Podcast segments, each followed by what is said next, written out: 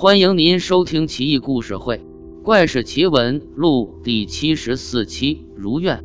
从前有个叫欧明的男子，是庐陵郡郡府的一个小吏。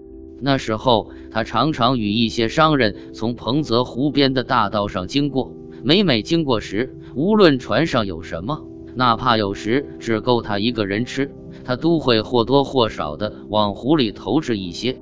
某天，他正在大道上准备投食物，突然看见了有好几个黑衣吏策马驰来，奔至他面前，说是青红军的使者，并且要欧明跟他们走。欧明从他们的衣着及仪态上看，觉得他们不像凡世之人，心里猜想他们是神。想拒绝，但又找不到借口，心里权衡了一下，便答应了。黑衣吏们于是就用车载着欧明，几乎是眨眼之间，便来到了一座朱门府院。见大院金碧辉煌，门口站着小丽和士兵。小丽说道：“青红军被你彬彬有礼的行为所感动，因此把你请来，要重重的谢你。不过你什么都不要拿，只要一个如愿。”说完之后。小丽便不见了。欧明半信半疑之下进了屋。欧明进屋之后，果然是如同小丽所说，青红军送给他不少绫罗绸缎。欧明谨记小丽之言，说自己什么都不要，只要如愿。青红军感到讶异无比，因此对他了解自己的情况颇觉奇怪。虽然有些舍不得，但他还是不得已，只得换如愿出来。如愿是青红军的一个婢女，经常听他的差事。青红军既然答应了欧明，于是让他跟随欧明而去。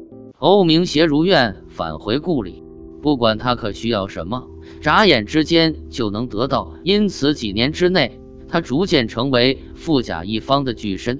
有了钱之后，他慢慢的变得志得意满，渐渐的骄横起来，开始嫌弃如愿了。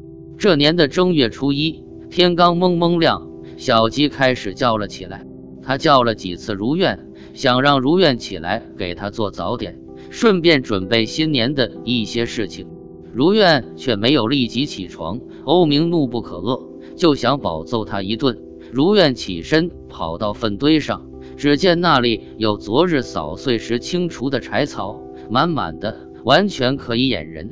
如愿从旁边跑过，方得以脱身。